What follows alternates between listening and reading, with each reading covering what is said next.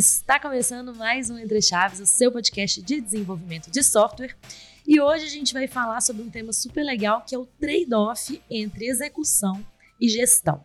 Né? Entre a gente ser muito executor ou ter lá um perfil ou querer ir mais né, para áreas e atividades mais de gestão, de operação. Mas antes de apresentar os nossos convidados, Champs aqui comigo, como sempre. E aí, Champs, como você tá? E aí, Fernandinha, tudo certo? Estou empolgado com, essa, com esse tema. Tenho várias perguntas aqui para os nossos convidados hoje já. Adoro, é isso. então, para falar sobre esse tema, Danilo, que já esteve aqui com a gente em outro episódio. E aí, Danilo? E aí, pessoal, é um prazer estar aqui de novo. Essa, esse tema é muito interessante porque casa com a minha trajetória aí de anos aqui na empresa. E Hoje eu tô como um desenvolvedor barra gestor, onde eu tô aí com um time de dados, mas também atuo como engenheiro de dados e já fui DL, já fui dev. Então, muito bom esse tema. Massa. Inclusive foi o Danilo que sugeriu esse tema aqui pra gente. Se você que está nos ouvindo quer sugerir algum tema, manda pra gente no Instagram, no, na caixinha, na de, caixinha perguntas de perguntas do do Spotify. Né, sugira o seu tema que a gente também vai falar sobre ele. Mas, né, continuando aqui nossa apresentação de convidados, temos também o Salve com a gente aí, sabe? Tudo bem? É a primeira vez que você está aqui com a gente, né? Primeira vez. É um prazer, pessoal, estar aqui com vocês, estreando no, no Entre Chaves. E esse tema, especialmente para mim, é, é, bem importante porque faz parte da minha trajetória aqui na DTI, é, sair de uma posição de desenvolvimento e hoje chegar a uma posição de gestão na, na empresa. Muito legal. Então é isso. Então, para começar sobre falar sobre esse tema, né? Vamos primeiro dar uma contextualizada do que, que a gente está falando, o que, que é esses papéis né, de desenvolvimento, esses papéis de gestão, do que, que a gente está falando, para a galera entender assim, ah, entendi, agora eu, eu também me, me identifico ou não. Então, que, conta aí um pouquinho para a gente, assim, o que, que vocês estão considerando esses papéis aí de dev, de gestão? Bom, a, a ideia mais simples que me vem à cabeça é o dev, aquela pessoa executora, implementadora de código que está ali no seu contexto, que tem uma, uma demanda a ser entregue e ela executa. Mas a gente sabe que o contexto de desenvolvimento de software é muito mais complexo que isso. Então, se eu tenho um time com N desenvolvedores, como organizar esse time para que a gente consiga maximizar o valor para atingir e impactar o nosso cliente? Então, é, essa, essa visão de organizar vem também da, da necessidade de gerir aquele time. E é, é importante ter pessoas que consigam fazer isso, que transcendam a sua caixinha, a sua demanda e consigam olhar para o macro, assim como um bom desenvolvedor vai olhar para o micro. É, a gente até brinca com o exemplo de é como se tivesse um carro na estrada e cada uma das pessoas estivesse controlando uma roda desse carro. Né? Então, você vai ter ali pessoas que giram a roda em velocidades diferentes, para direções diferentes, e você tem que ter uma pessoa ou um grupo né, que vai ajudar esse time a ir para o mesmo caminho, a andar numa velocidade legal, para que o carro seja eficiente. Quando vocês foram falando, eu lembrei né, de, um, de uma, uma charge, na verdade, né, que tem os quatro, os quatro quadrantes de alinhamento e autonomia. E quando você dá alta autonomia para um time, mas você tem baixo alinhamento, as pessoas às vezes ficam batendo muita cabeça e ficam tentando descobrir para onde elas têm que fazer, o que, que elas têm que fazer, e ficam ali, né, meio loucas, sem conseguir chegar num objetivo final. E quando você dá né, autoalinhamento e alta autonomia, que eu acho que é onde vocês estão falando um pouco mais, né, do, do de do porquê gerir um time, do porquê é, liderar um time, né, principalmente, é, aí as pessoas realmente elas têm um objetivo e elas vão seguindo aquele objetivo. E o gestor, o, líder, né, no caso, ele dá o objetivo e fala assim: Desco descobre aí como fazer, mas ele está ali conduzindo. E aí lembrei disso na hora que vocês estavam falando aí desse papel. E eu acho que é muito isso, assim. É, e aí ele se esse papel, então, de forma prática, ele pode ser executado ali por um SM, por um tech manager, que na DTI a gente tem esses papéis, né? É, talvez ali por um gestor até para um gerente de contas, às vezes, para um papel de operações, né? Aqui a gente tem isso bastante.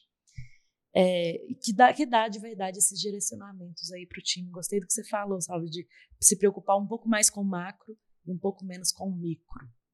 É, e eu acho que é algo que a gente vai tendo cada vez mais contato e aprendendo muito durante a trajetória também, né?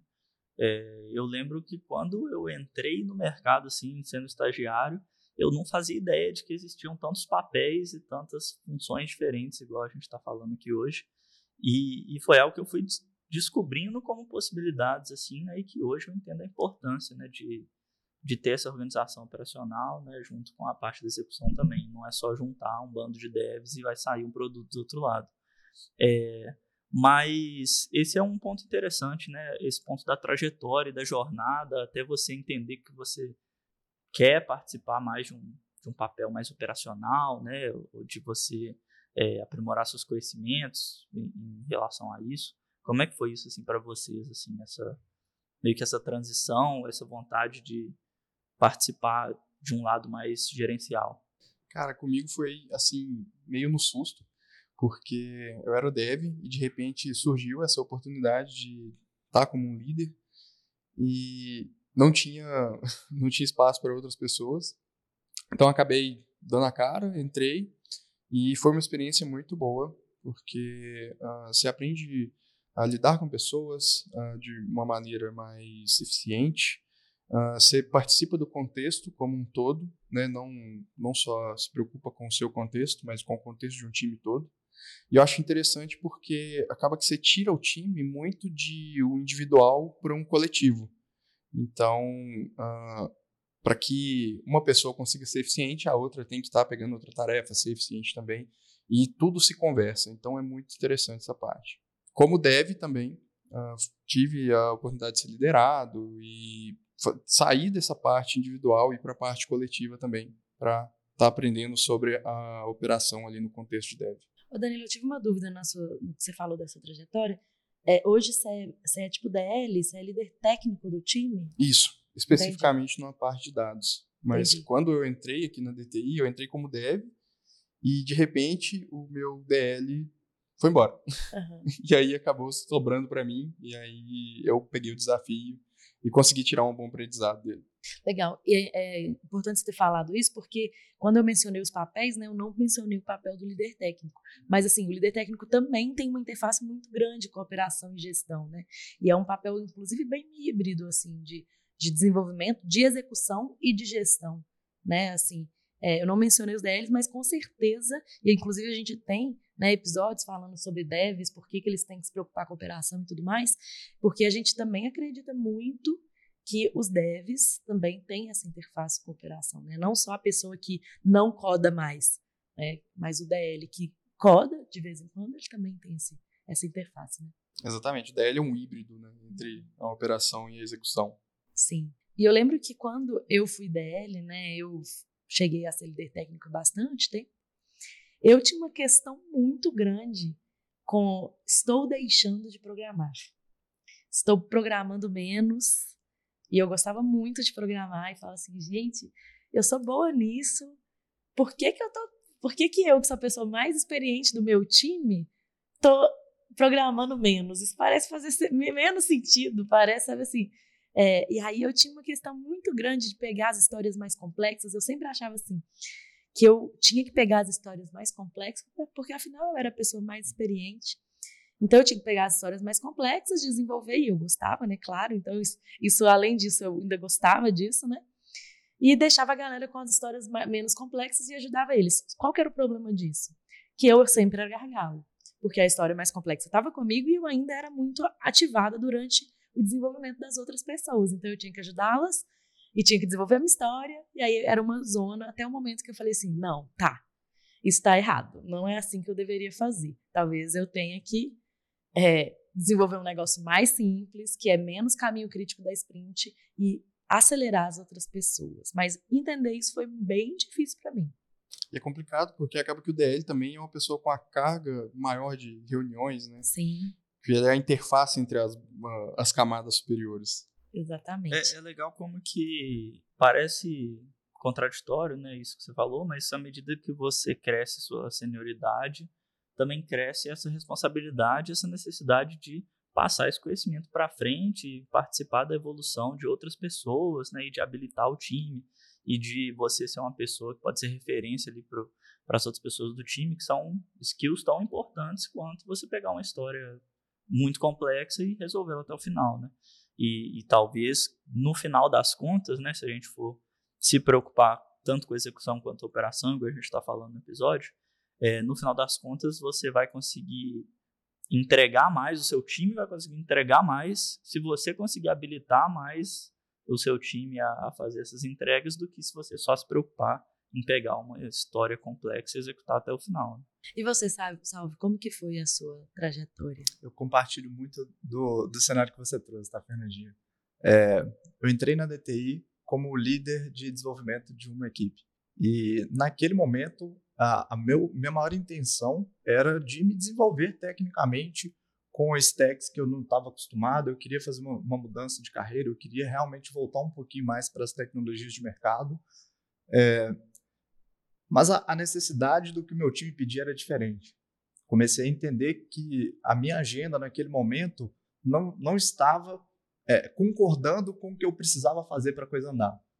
Então, ao invés de eu assumir as tarefas mais complexas, de eu tentar forçar um desenvolvimento pessoal, eu comecei a apostar no meu time, eu comecei a, a entender o que, que eu realmente precisava fazer. E teve até um comentário muito é, é, muito pertinente na época que um, que um desenvolvedor fez, que é, num feedback estruturado meu, é, que foi o seguinte: Salvo, é até difícil avaliar nesse momento a sua capacidade de desenvolvimento, porque você está sendo muito mais um L do que um D da nossa posição de DL. Eu falei assim, poxa, que legal, faz sentido. É, e pouco tempo depois eu acabei transicionando para uma posição de SM na, na, tribo, porque realmente o contexto precisava, carecia dessa organização. É, a gente tinha desafios ali na, na gestão do nosso time que iam além somente da capacidade técnica. Então, ali para mim foi uma, uma virada mas assumo, tá, gente, não é 100% fácil. A gente sente falta né, de abrir mão daquilo que a gente está acostumado e lidar com o desafio do novo. Não é fácil. Então a gente fica pegado, mas a mudança ela é, também traz pontos positivos, né? Então ali foi a minha virada de chave. Mas você gostava de programar, sim? Gosto até hoje, sinto falta. sinto falta, então sempre que eu tenho uma oportunidade, eu dou uma escapulida, eu penso em alguma solução para resolver os meus problemas, os problemas dos meus times, e faz parte, a gente trabalha com tecnologia. Tecnologia a gente vai viver no dia a dia, não tem como fugir. Então, desde que, se, mesmo que seja uma, uma coisa simples, imagino, tem um, um, uma dificuldade de organizar um, um, um esquema de férias no meu time. Será que eu consigo, com pouco tempo que eu tenho disponível, trazer uma solução que se, enca que se encaixe naquele, naquilo que eu preciso? Fui lá e fiz. Vamos utilizar o que, que o mercado está me oferecendo, vamos pegar um Power Automate, pegar uma solução ali da Microsoft e a gente consegue fazer um bem bolado e pronto. Saiu.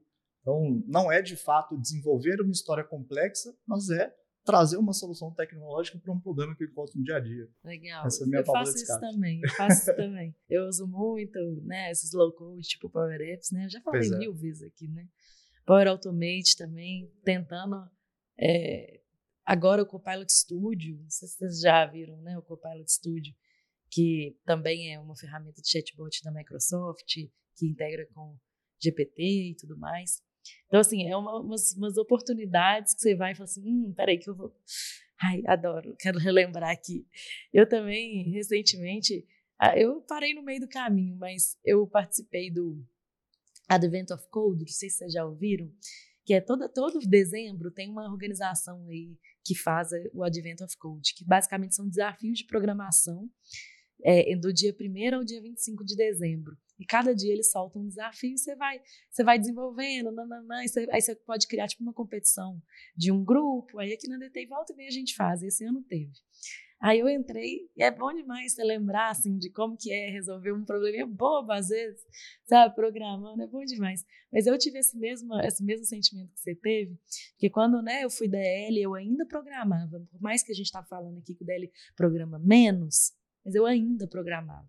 E até 2019 eu era, eu tinha esse papel, né, de liderança técnica, é, mais, né, tinha algum papel ali de produto e tal, mas eu ainda tinha uma interface muito grande técnica, né, tanto de, de, de é, estabelecer soluções arquiteturais e tal, tinha muita interface técnica ainda.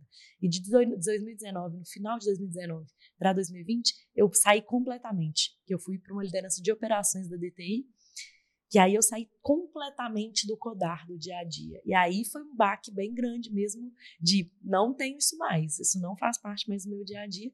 Isso às vezes é difícil mesmo, porque é, eu acho que a gente, não sei vocês, mas eu acho que a gente de exatas, talvez, né? Eu, eu me considero esse perfil, talvez vocês também se considerem. Eu tenho um perfil muito executor, um perfil assim de que da me dá uma tarefa, eu gosto de sair com ela do outro lado do, do, do, túnel, tipo assim, no fim do túnel eu quero entregar esse negócio. Então eu sou muito executora. E ir para um papel de gestão, às vezes te tira um, um, controle que você tinha o tempo inteiro ali quando você era dev. Você tinha uma tarefa que você pegava no início, entregava no final, e é isso. E quando você vai para a gestão, você vai para um caminho que é, você precisa confiar que as outras pessoas vão entregar o que, o que é preciso. Isso está meio que fora da sua mão, assim. Você tem muito mais um papel de liderar, inspirar e convergir do que de fato pegar e fazer. Isso me, no início me deixava meio ansiosa. Vocês têm, vocês têm um pouco disso? Vocês compartilham esse sentimento? Ou vocês se acham, né, esse perfil executor que eu também estou falando? Totalmente, assim, é, principalmente quando essa parte de se confiar tarefas a outras pessoas, você, às vezes você quer pôr a mão, sabe? Você vê a uhum. pessoa ali, às vezes, tendo uma dificuldade, mas ela tem que aprender sozinha e é, se desenvolver também. Mas você quer fazer aquilo, nossa, mas eu conseguiria fazer. Mas às vezes não é o que você precisa fazer. Sabe? Às vezes você tem que cuidar de outra parte do time, às vezes você tem que gerenciar e, e é isso. É, cuidar da velocidade, entender que o tempo de aprendizado das pessoas é diferente também e que uh, tem que andar junto com, com o tempo das entregas e gerenciar tudo isso. E nem sempre você vai conseguir pôr a mão na massa. E às vezes, igual você falou, pôr a mão na massa em coisas pequenas, coisas simples ali que você consegue resolver rápido sem perder suporte pro time. Sim. E uma parte que, que eu percebo que é, é difícil de, de, lidar no dia a dia é que a gente perde um pouquinho daquele senso de recompensa. Porque quando Sim, você é um executor, totalmente. você colocou a mão, você fez um algo, você entregou um algo. Você tem um resultado palpável, né? Exatamente. É um resultado que é seu, porque está ali com o seu esforço a, a partir do momento que você começa a, a ir para um caminho mais de gestão, você faz parte, talvez indiretamente, porque você não é a pessoa que está na linha de frente. E nem pode estar, porque quanto mais você está na linha de frente, menos você consegue ver o todo. Isso, e mais algumas outras coisas vão ficar capengas, né? Exato. Se você está muito afundado na execução do time, tem outras coisas da parte de gestão, de operação, que vão ficar capengas, não tem jeito. Exatamente. E achar esse balanceamento é um dos desafios que a gente aprende no vivência, aprende no dia a dia.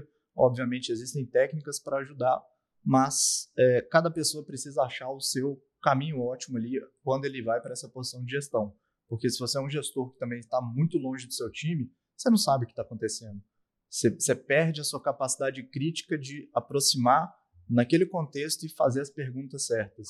Mas se você é um líder, um gestor que está muito próximo do seu time, você não consegue ver o macro, você vai ser sugado pelo, pelo, pela tarefa do dia a dia.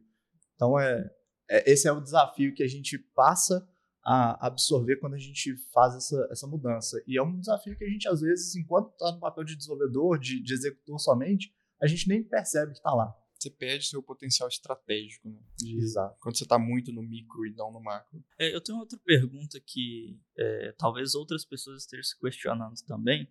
É, eu acho que é algo comum né, de se pensar que será que se eu for para um papel mais de gestão e eu né, parar de codar, igual a gente está falando, parar de ter esse contato tão grande com o código, eu vou parar de evoluir ali tecnicamente, né, vou ficar parado no tempo, digamos assim, e aí depois vai ser tarde demais se eu, e, e se eu quiser voltar depois a, a, codar, e como é que isso vai impactar na minha carreira mesmo, sabe, na minha, na minha trajetória, se eu quiser outras oportunidades técnicas, será que eu vou é, acabar comprometendo a minha carreira se eu migrar para um papel assim? Ou será que eu vou ter mais oportunidades por ter mais experiências em papéis diferentes, sabe? Como é que é esse trade-off para vocês, pensando em carreira mesmo? E nessa questão de né, eu vou parar de evoluir tecnicamente, isso vai comprometer minha carreira, minha, a parte técnica? Não, acho que não é, não é questão de, de comprometer, é questão de fazer escolhas. Então, a, o profissional, ele, ainda mais na área de tecnologia, ele tem uma, uma gama de, de oportunidades, de skills para serem desenvolvidas. Enquanto eu era desenvolvedor, eu olhava e percebia que minha capacidade de comunicação era um diferencial. Hoje, enquanto líder, eu vejo que isso é um pré-requisito que eu ainda tenho que evoluir. Então, a, as dificuldades mudam, mas a parte técnica não fica de lado. Para você conseguir aproximar de um contexto que você não está ali no dia a dia, você às vezes não está participando de todas as deles, você não está colado naquele time, mas ter a capacidade de entrar em um curto intervalo de tempo, é, fazer uma sabatina, fazer as perguntas certas, é uma skill a ser desenvolvida e que depende muito de, de algum conhecimento naquela área fim que você está inserido, no nosso caso, tecnologia. Então, trazer um exemplo, é, um time que estava passando por uma dificuldade, a gente tinha um, um bug crítico que estava impactando o nosso cliente e esse bug já estava ali há semanas. Então a gente já tinha mobilizado o arquiteto, a gente já tinha escalado esse pedido de ajuda na rede. É, então, eu, enquanto TM, faz parte da minha capacidade de chegar ali, de sabatinar, de pensar em alternativas. Talvez não as melhores, talvez não as mais completas, mas uma saída. Porque se o, se o cliente já está sofrendo em semanas com aquele problema, por que não a gente fazer uma ação de mitigação para a gente ganhar tempo e achar uma solução melhor depois? Então, é, esse é o tipo de coisa que a gente aprende a desenvolver num curto intervalo de tempo, pensar em alternativas. Né? Eu acho que nesse papel de gestão, você acaba tendo contato com muitos contextos diferentes que usam diversas tecnologias e acaba que a tecnologia de um contexto pode se aplicar no outro. Então eu acho que uh, o nosso conhecimento é dividido em três camadas, que são as coisas que você sabe, as coisas que você sabe que existem e as coisas que você não sabe que existem. Você tem que ir trafegando elas para as camadas de baixo. Então, se você sabe que existe aquela tecnologia e você sabe para que, que serve, né, e você vê a aplicação dela em algum contexto, você consegue direcionar o seu time para ter o conhecimento daquela tecnologia e conseguir aplicar ela de forma eficiente. É, eu, eu né, tenho dúvidas o quanto eu concordo com o que vocês estão falando, porque eu acho que quando você vai para um, uma, um papel mais de gestor, eu acho que a pessoa vai muito da pessoa, dela ser intencional em continuar se atualizando tecnicamente. Porque eu acho que é muito fácil, mesmo a gente com background técnico, eu acho que é fácil a gente se, se distanciar muito. Tipo assim, é, eu, eu entendo, né? Só de ter o background, eu acho que já é um diferencial gigantesco. Você ser um gestor com background técnico, eu já acho que é assim, sair muito na frente, porque como vocês falaram, ah, eu consigo lá entrar numa sabatina e minimamente assim, eu tenho já porque eu tenho experiência, porque eu já, né, fui sênior tecnicamente em algum momento. Então, eu tenho uma experiência, uma bagagem ali de conseguir questionar uma solução, porque muita coisa é simplesmente algoritmo, né? Muita coisa é simplesmente lógica, ou muita coisa é simplesmente assim, coisas que você já passou na sua vida que você fala assim, hum, isso aí vai dar errado. Isso, isso é agnóstico de tecnologia, isso é agnóstico se isso é ah, o, o framework mais recente de A ou B, ou a linguagem, isso é agnóstico. Então, eu acho que isso a gente continua. Né? A gente continua com esse, com esse potencial de conseguir sabatinar, de conseguir, é, né? enfim, dar esses, esses pitacos. Agora, em ficar realmente atualizado na tecnologia, atualizado em como as coisas, por exemplo, um exemplo muito simples meu aqui. Eu, quando eu programava mesmo, eu não usava nada na nuvem. Cloud não usava, era tudo on-premise. Então, assim, isso é um conceito que é diferente. Hoje ninguém usa mais, quase, né? Assim, é muito mais fácil achar né, sistemas que são deployados na, nu na nuvem e que, enfim, tem, faz toda, tem toda a gestão de infraestrutura na nuvem do que on-premise. Então, se eu não intencionalmente for lá e estudar aquilo, eu não vou saber. Entendeu? É isso que eu estou querendo dizer. E assim, por mais que eu consiga sabatinar conceitos, sabatinar experiências, nananã, tem coisas específicas daquela tecnologia que eu não vou saber. A não ser que eu vou lá e estudo. Exatamente. Que eu vá Mas lá assim, e estude, né? quando você está nesse papel de gestão, acho que você fica ali mais no, no conhecimento do que, do que as coisas existem. Você Exato. sabe que existe e você sabe para que, que serve. Você não é o cara que vai pegar aquilo, estudar e executar, mas você pode direcionar o time para, pô, então, aquele outro time passou por um problema similar e usou essa tecnologia aqui para resolver. Vamos tentar? Coisas desse tipo. Faz sentido, mas uma reflexão que eu estou tendo aqui agora. Esse não é um dilema que talvez os desenvolvedores também vivam? Porque Sim. o desenvolvedor, ele não vai conhecer todas Sim. as stacks, ele não vai conhecer toda a, a gama de tecnologia do mundo para que ele consiga atuar em tudo. Então ele vai ter também que fazer escolhas. Então, um desenvolvedor que foi para um caminho de trabalhar com aplicações on-premise, que foi um caminho que eu também trabalhei durante muitos anos, quando ele se depara com uma nova, um novo desafio, um novo contexto em que está tudo na nuvem, ele vai ter uma curva. Eu concordo totalmente, só que o meu ponto foi mais assim, o desenvolvedor, ele então, ele vai descobrir isso, ele vai aprender na prática, porque ele vai ter oportunidade de fazer isso, ele vai ter oportunidade de entrar em projetos com tecnologias diferentes, entrar em projetos com tecnologias que, eles não, que ele não conhece. E o gestor, né, a liderança, normalmente ele não vai estar na prática, porque se ele está na prática, ele de fato tá, não está no macro, que é onde ele deveria estar, né, que a gente falou aqui. Então, é, normalmente ele ou vai ter que ser intencional de aprender aquilo, ou ele vai ficar, como você está falando, Danilo, no lugar muito mais do conceito do que na, realmente na, no saber fazer, sabe? E eu acho que é uma escolha também. Não acho que também é a pior coisa do mundo, não. É uma escolha. Mas eu tô só trazendo essa discussão porque eu acho que é isso que você falou, assim. Estarei desatualizado? Talvez você não vai estar totalmente desatualizado. Você vai conseguir ainda, né? Fazer suas sabatinas, saber alguns conceitos que estão, né? Mas, assim, saber na prática algumas coisas, talvez não. É, e é um, é um trade-off que, assim, eu ainda estou me questionando, pensando, assim, na, na, carreira mesmo, né? É, na em toda a sua carreira, né? O que, que você pensa para o seu futuro, assim, seguindo na sua trajetória profissional. Porque, igual a Fernandinha falou, pode ser que você fique desatualizado e sim, não seja um problema. Você vai trabalhar sempre na parte de gestão e você pode, inclusive, esquecer essa parte muito técnica e se aprofundar muito numa parte muito gerencial e fazer muitos estudos, certificações e tudo mais nessa área. E você ser um gestor excelente para o resto da sua carreira, assim, entendeu? É, então, não necessariamente perder esse lado técnico ali no é, cotidiano ali específico de implementar e tal, talvez não seja algo que você vai perder tanto com isso. Mas o, o, a minha preocupação é mais assim, talvez durante a carreira é, tenha muitas é, oportunidades relacionadas à parte mais executora, né? E talvez algo que a gente não queira perder tanto essa interface logo de cara, pensando numa carreira a longo prazo e tudo mais. É, eu, eu penso, aí eu queria ouvir a opinião suas também, mas eu penso na minha trajetória que se hoje eu falasse assim, não, não quero mais fazer esse negócio de liderar, de estar, né? Quero voltar a ser deve.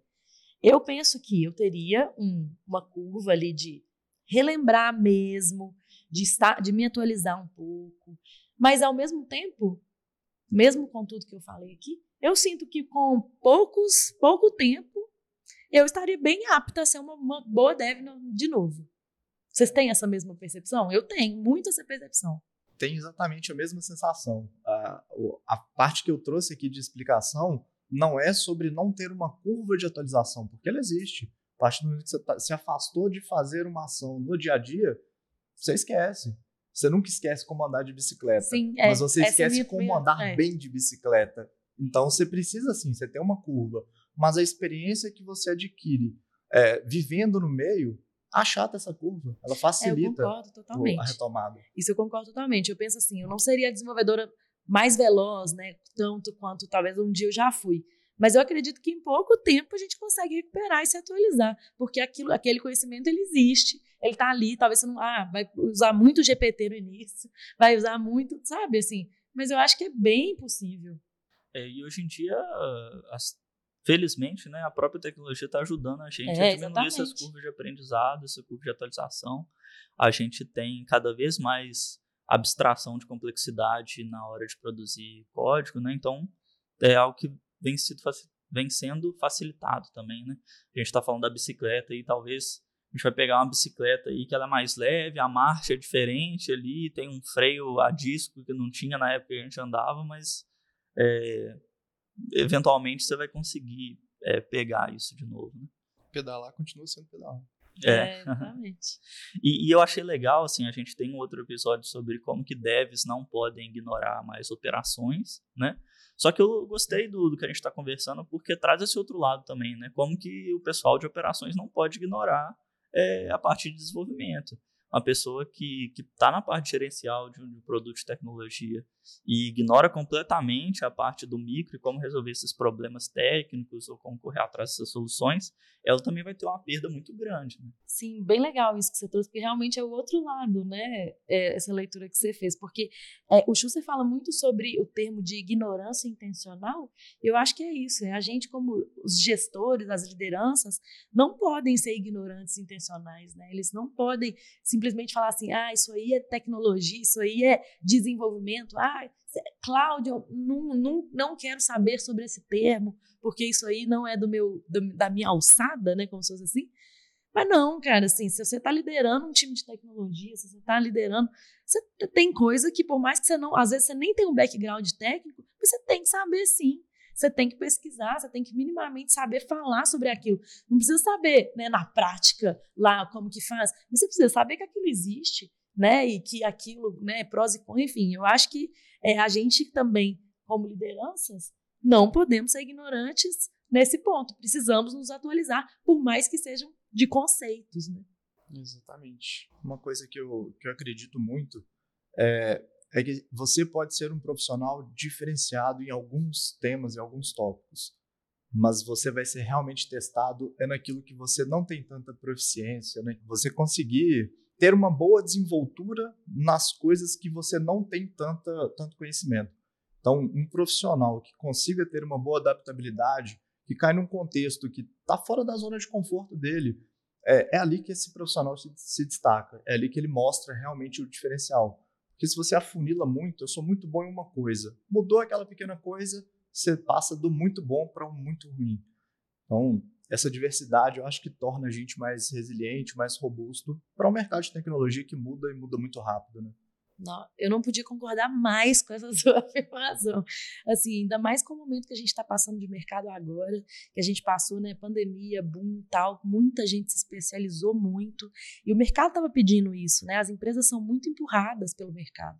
O mercado estava pedindo especialistas, as pessoas tiveram espaço para se especializar. E agora que o mercado deu uma retraída, está um mercado muito mais restritivo, é o momento, na minha percepção, das pessoas abrirem o seu leque e realmente conseguirem ser muito mais generalistas. Eu sempre defendi, né, as pessoas a serem mais generalistas do que especialistas. Mas eu acho que o momento do mercado agora é ainda mais importante a pessoa realmente se colocar em situações em que ela não está confortável. Porque é nesse momento que eu acho também que ela se destaca, que ela cresce e que ela realmente consegue ser uma pessoa que fala assim, não, aquilo, aquela pessoa ali é pau para toda obra, aquilo, aquela pessoa eu posso contar com ela.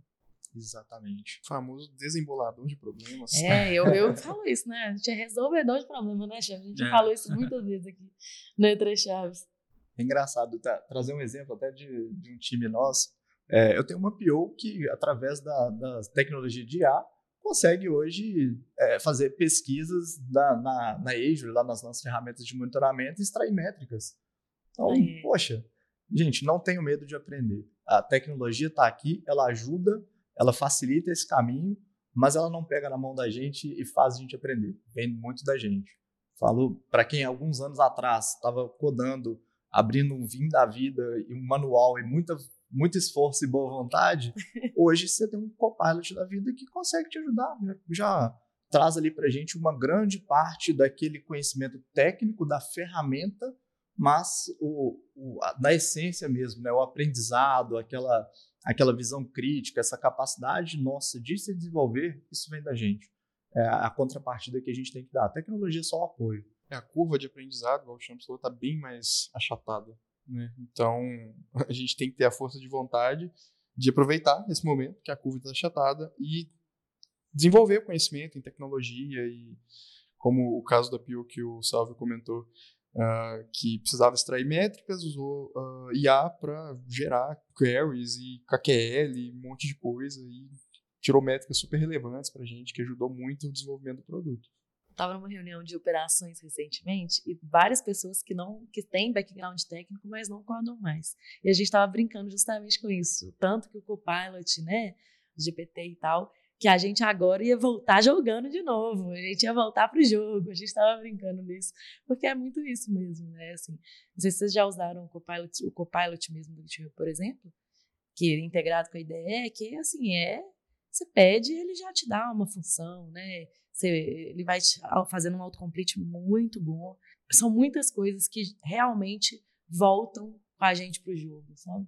É, a gente fez no, no último hackathon, pessoal, eu fui participar mais próximo, a gente ia trazer alguns estagiários lá para nossa tribo. E eu fiquei assim, cara, o pessoal está utilizando uma ferramenta aqui de um site que a gente entra, passa para eles uma lista de desafios e eles desembolam. Eu olhei e falei assim, eu acho que eu consigo fazer um negócio melhor. Uhum. Olhei para minha agenda e falei, eu não tenho tempo, mas eu tenho vontade, eu vou arriscar. Então fomos lá, construímos um, uma, uma paginazinha no GitHub Pages, colocamos um JavaScript para poder conectar com uma API que fazia a validação do, das soluções e é, automatizamos as respostas, então tive que resolver as questões para realmente ter, para poder testar. Mas aquilo me deu, me deu um senso de felicidade que eu voltei alguns anos e falei, nossa, que delícia, né? É, essa era a sensação de você codar, de você ter um resultado concreto. Mas quando a gente olha para o todo também, que na nossa tribo que a gente tem contextos diversos, quando a gente vê o resultado, a gente vê a solução, a gente sente parte também. Também. Então, é. É. Você vê aquela pessoa, né, que você mentorou, se desenvolvendo, né? Aquele time que você ajudou a convergir, aquele cliente que estava super insatisfeito, uhum. mas você foi lá e conseguiu conversar e convencer, você é. também fica muito satisfeito, né? Pois eu é. fico, pelo menos. Exato. Eu acho que é uma outra satisfação. É uma satisfação. Mas que diferente. também é muito legal, né? Mas é uma responsabilidade muito maior também, né? Ao, ao, mesmo tempo, se as coisas dão certo, é uma maravilha, e se as coisas dão errado, você fica se perguntando o que é que você fez de errado e tal porque você fica sempre na dúvida, né? será que fui eu que, que errei Sim. aqui? Será que eu poderia ter feito algo para evitar? E às vezes é algo que nem está no seu controle, mas como, igual a gente estava falando, né? Os, os feedbacks assim não são tão claros igual entregar uma história em produção, isso fica mais nebuloso também, né? Tem que saber ter essa, esse discernimento. Né? E não diminuir o papel do executor, mas eu acho que a gente começa a ver problemas que são tão maiores, são tão mais difíceis, que é por isso que eu acredito que se um dia eu tiver que voltar para aquela curva de desenvolvimento, os problemas são menores. Vai ter a curva, vai ter um momento de aprendizado. Mas você começa a colocar as coisas em perspectiva e você percebe, poxa, eu dou conta, se eu estou dando conta desse tamanho de problema, aquele outro se torna muito menor, né? Isso é, é, parte do aprendizado, é a gente quebrar aquela visão de ignorância que a gente sabe tudo, né? Eu acho que como deve, você acaba trabalhando com uh, uma recompensa muito rápida. Né? Você está ali, você desenvolve sua história, poucos pontos, e um, dois dias ali você tem um resultado, contribuir, nó, que top, vou pegar a próxima.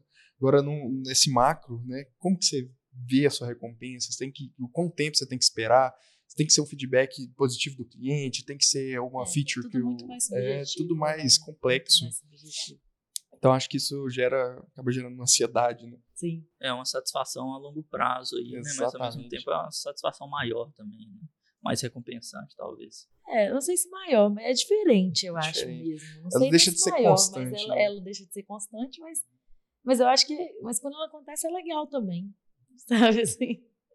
Bom, acho que só mais uma, um questionamento que fica, talvez até mais pessoal para vocês. Talvez alguém possa se identificar aí também, né? Como é que foi esse processo de decisão de falar assim, não, realmente eu quero seguir uma trajetória mais gerencial eu vou apostar nisso e eu vou seguir com isso. Como é que foi para vocês? Assim? O que, que, vocês acham? Cara, a minha trajetória, assim, eu preferi, né? Foi minha opção seguir nessa parte mista, onde eu consigo executar e consigo gerir também.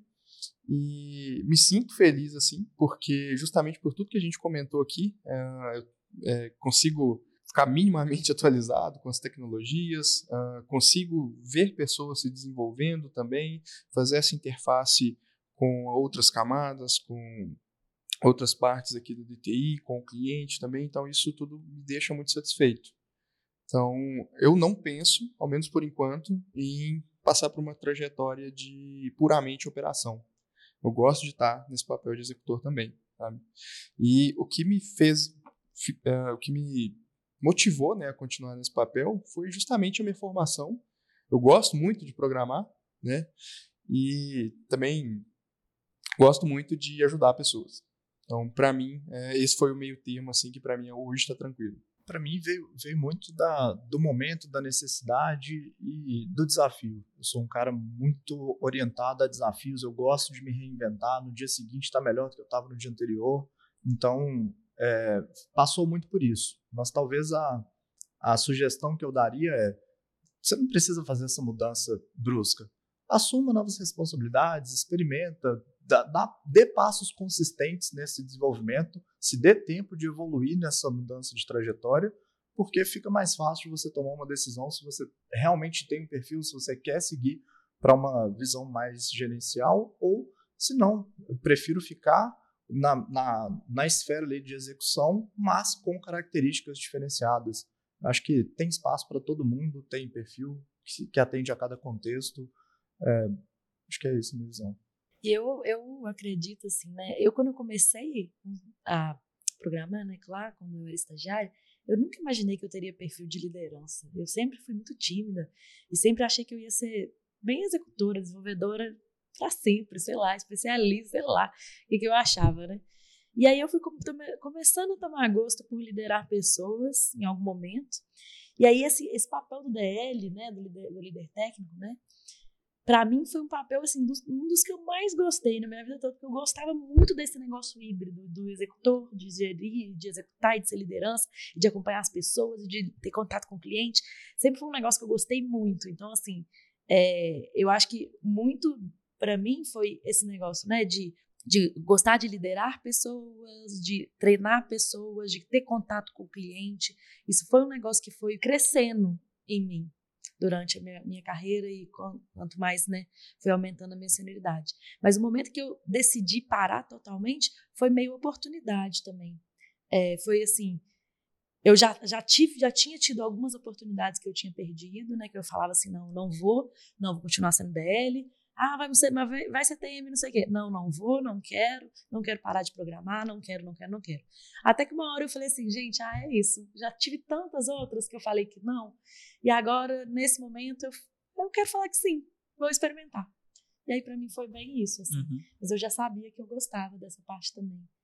Né? Mais de liderança e tudo mais. E eu não me arrependo, assim, nem um pouco, mesmo. Eu acho que eu me encontrei bem, assim, nesse, nesses papéis que eu estive nesses últimos anos. Legal, se eu, se eu puder fazer minha contribuição aqui, minha migalha de contribuição, talvez até um pouco mais filosófica assim, mas que eu sempre pensei muito para mim e que talvez alivie um pouco a ansiedade da galera de, igual a gente está falando de decisão, né? Parece que você tem que escolher em algum momento e que, né, tem muito muita coisa envolvida, muito peso nessa decisão e tal. Para mim, pelo menos sempre foi e eu tendo a continuar seguindo que seja sempre muito orgânico, sabe? Então, assim, não foi, nunca foi para mim nem nenhuma das minhas, é, nenhum dos meus ganhos de responsabilidade assim que eu tive foram processos de decisões muito bruscos assim, mudanças bruscas de papéis nem nada do tipo. Sempre foram evoluções orgânicas de coisas que às vezes eu já estava participando ou fazendo mais no dia a dia e acabava que as pessoas vão te incluindo mais e você vai acaba que assumindo organicamente outros tipos de responsabilidade e tendo outros tipos de oportunidade também. Então, é algo que eu sigo para mim, pelo menos, é tem, sempre tentar seguir esse processo mais orgânico, é, ver o que você está gostando de fazer no seu dia a dia, o que você não está gostando de fazer, conseguir filtrar isso bem e acaba que eu acho que é mais natural dessa forma, assim, sabe? Sim, também acho. Eu gosto desse pensamento. É, eu acho que a gente, às vezes a gente cria a ilusão que a gente tem controle total, 100% da nossa trajetória. Mas eu acho que não é bem assim, sabe? Que você vai experimentando coisas novas, vai se colocando em situações que você não se colocava antes e você vai gostando de outras coisas também. Então acaba que você cria esse processo orgânico quando você, uh, igual o Salve comentou, você vai saindo da sua zona de conforto. É, eu acho que assim, a gente tem que ser protagonista das nossas trajetórias, né? Não também ah, ficar lá só deixando o barco levar e nunca fazer nada em relação a isso. Né? Eu acho que a gente tem que ser protagonista, mas ao mesmo tempo eu concordo que assim, né, também tem coisas que vão ser naturais e tem coisas que você simplesmente vai vendo o que, que você gosta, vai assumindo mais responsabilidade, né, vai, enfim, estudando uma coisa ou outra. E aí você vai, né, também nada de carteirada que eu também acho que que acaba não sendo tão legal. É, isso facilita muito você estar num ambiente que te permita essa maleabilidade, sabe? Sim, total. E se planeje, né? Porque a mudança não acontece em um dia, uma semana. Ah, é, com certeza. Então, dê tempo para esse amadurecimento, para esse aprendizado e experimente, não tenha medo de arriscar. Bom, gente, acho que é isso. A gente teve um papo bem legal aqui. Quem estava dormindo aí acordou. e foi, esse, eu achei esse episódio muito legal justamente porque a gente aprendeu aqui por que pessoas de operações, de gestão também não podem ignorar o desenvolvimento. Né? Então, gostei muito. Valeu, gente. Obrigada e até a próxima. Tchau, tchau. Valeu, pessoal. Valeu, até mais, galera.